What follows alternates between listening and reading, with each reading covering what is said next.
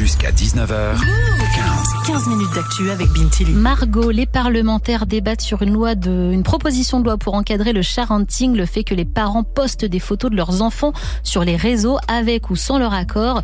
Pour Reporter Terre, t'as sorti ton micro-move à la sortie d'un lycée de Saint-Ouen près de Paris pour interroger ces ados saoulés de se retrouver sur Internet sans le vouloir. Et ils sont très nombreux à être concernés. Ma mère, c'est plus des photos de moi quand j'étais bébé sur euh, Facebook et ma grande sœur sur son compte Insta. Il y a plein de fiches de moi, euh, je suis en maillot de bain ou je suis pas coiffée. Elle me prend en photo, elle met sur son Insta, comme ça, sans pression. Sur le euh, groupe de famille, elle a déjà mis plein de photos de moi quand j'étais petit et tout. Avant, j'étais beaucoup plus moche et tout, et c'était hyper gênant. Elle met des photos de toute ma famille, H24, mais elle me demande pas. Moi, des fois, je vois même pas, et elle les met. Ma mère, elle poste des TikTok où elle danse, et je suis dedans, sans qu'elle me demande si je suis d'accord ou pas. Ce qui les inquiète le plus, c'est que certains de leurs amis ou camarades de classe tombent sur ces photos, ils ne se trouvent pas à leur avantage, et surtout que ça les suive plus tard, comme l'expliquent Lauriane et Cathy, 16 ans. C'est dangereux parce que euh, n'importe qui peut tomber dessus, même plus tard dans ma vie professionnelle, bah on peut tomber sur des photos de moi, etc.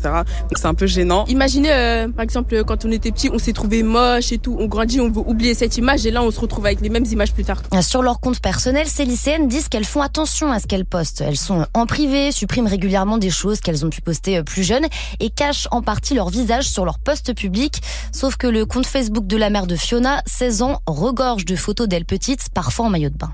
On n'est pas privé et en fait je pense qu'elles s'en rendent juste pas compte parce que du coup euh, on n'est pas forcément dans les mêmes générations, on se rend pas compte des mêmes choses. C'est vrai que ça peut se retrouver sur des sites un peu malsains, très malsains même et c'est vrai que c'est des choses qu'il faut effacer qu'il faut supprimer parce que c'est trop dangereux en fait.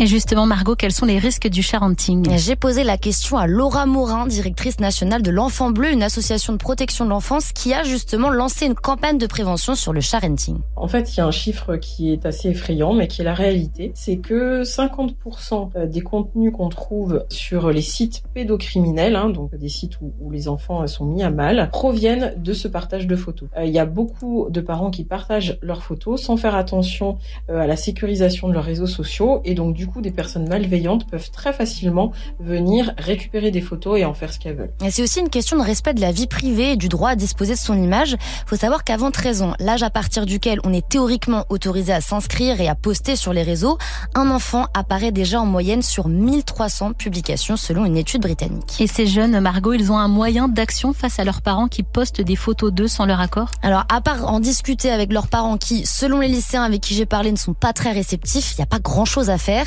Et ça s'explique parce que dit la loi, selon maître Margot Brochelard, avocate au barreau de Paris. Rien n'empêche les parents de poster des photographies de leurs enfants hein, sur les réseaux sociaux.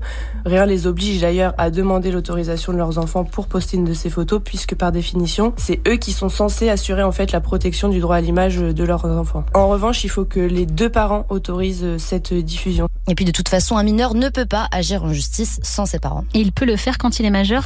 Alors en France, personne n'a jamais attaqué ses parents pour des photos diffusées sans son accord quand il était mineur, donc c'est difficile de dire si ce serait recevable ou pas devant un tribunal. En tout cas, si la proposition de loi sur le sharenting est votée, il sera légalement aussi important de garantir la vie privée de son enfant que sa santé ou sa sécurité. Merci beaucoup Margot.